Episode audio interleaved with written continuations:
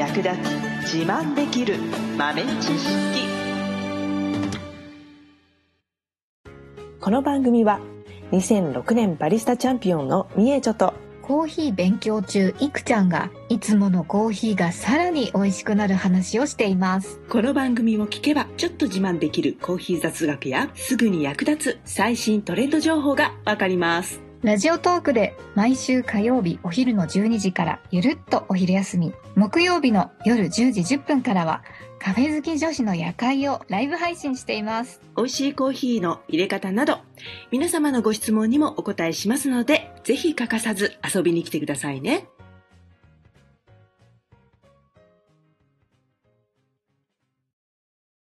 三重と先生。はい。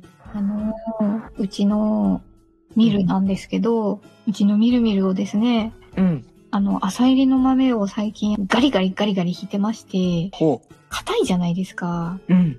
なんかちょっとかわいそうになってきて、ミルの買い替え時とかってあるんですかね？あーねそうね、そうね。まあ、電動のミルであれば、まあ当然だけど壊れたら買い替えるみたいなところもあるんですが、意外と壊れないんだよね。そっか、うん。大丈夫ですかね？なんか、うんガリガリガリガリガリガリガリみたいな。なんか、だいぶ違うなと思って。朝入りの硬いやつだと。あの、もし、ミル使ってる時にモーターが焦げ臭いみたいな、うん。こうあとやたら熱持つとか、うんうんっていうんだったらちょっと買い替えを考えた方がいいかもしれないね。うーん。ただミルあんまり壊れない気が、業務用のミルとかでもあんま壊れないんだよな。もうモモーターとかは全然壊れなくて、周りのパーツの方が先にボロボロ壊れていくみたいな。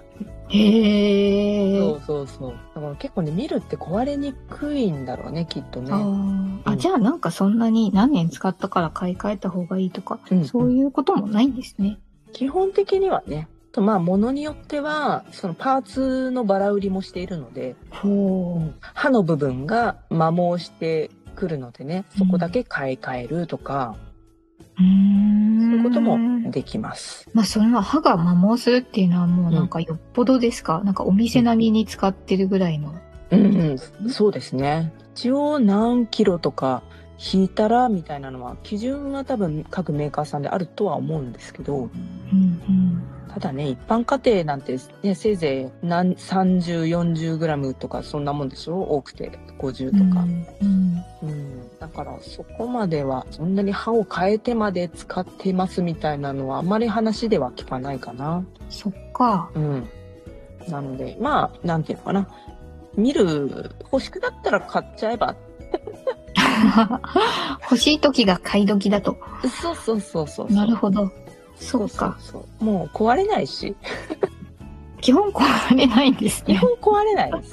うん。そっかそっか。いや、なんならパーツが壊れるってことはあるんで、うんうん、なのでパーツの、まあ、取り扱いやすさだったり壊れにくさみたいなところは気にかけた方がいいかもしれないけどうん。うんちなみになんか、みえちょ先生が使ってるミルは、なんか、な何年選手みたいな。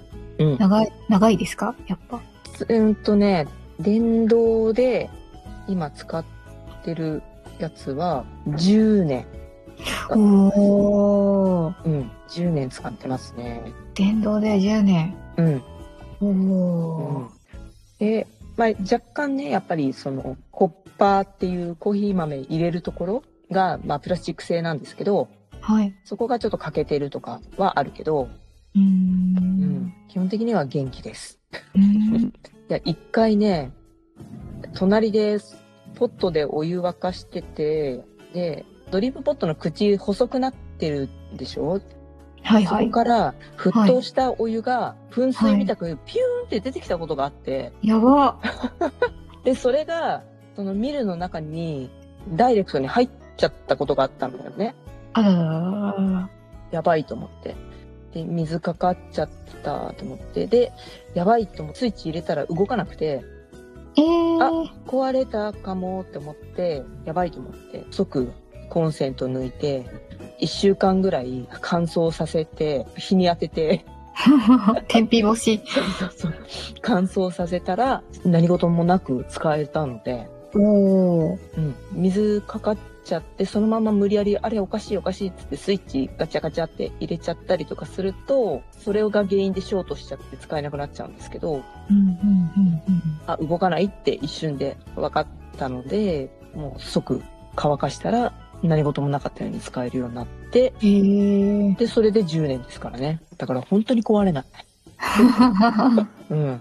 買い替えようとかだと、なんか、うんもうなんか、一生その欲しいミル買えないみたいな。そうなるね。うん。そうか。だから、まあ、あとだから、えっ、と、友達でコーヒー見る欲しいな、始めようかな、みたいな人に譲り渡して、自分は新しいの買うとか、い。なるほど。うん。あとまあ今、フリマサイトもいっぱいあるから、うんうんうんここで売って新しいの買うとか、そういう感じですかね。ほんと壊れないから。だから、その子もいるし、もう一台別の子もいて、まあ電動なんですけど、その子も10年ぐらい使ってるし、で、あとはポータブルかな持ち歩きできる充電式のミルはも1個持ってますね。まあこれは割と最近なんだけどね、買ったのは。数ヶ月、1年経ってないぐらいあ。なんですけどね。うん。そんなもんかな。手回し、手引きミルは所有したことがないかもしれない。そうですか。意外だった。うん。ないね、そういえば。電動のミルはなんか使い分けとかするんですか？うん、特には、うん全部同じので引いちゃうかな。んうん。で今は割とその電動の、その最初に言った10年戦士の2台は、うんあの、講座とか仕事で使ってるかな。うん検証とかに。うん。うんうん。まあ半分お仕事で使って、で、プライベートで使う分は、今はポータブルのやつで、一杯分だけしか引かないから、まあ、それでいいかなって感じで。ううん。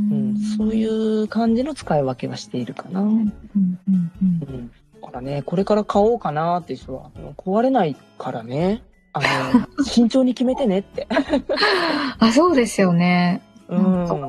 壊れないからね。だから、逆に言うと、安物買いして、なんか、ああ、なんだ、みたいな、にならないように、うん。うん、しっかりこう、いいやつを選んで、一生もんだって思って、いいやつを選んでもらった方がいいかもしれないね。うん、なるほど。うん。人によってはまあ、何台か持ってる人もいるか。まあ、手引きを何本か持ってる人もいるかな。手引きが好きな人っているんでしょうね、きっと。うん、と思う。うん。で、そういう人はなんかその、手引きでそのミルを変えて、同じ豆を違うミルで引いて、うんうん、で、あ、こっちでやるとこう、このコーヒーは合うな、こっちのミルの方が合うなとか、うんなんかそんな感じで楽しんでるみたいなうん、人はうんいますね。うんうんうんうん先生はお仕事でいっぱい入れるから手引きだったら、うん。そうね、そうね。手引きね。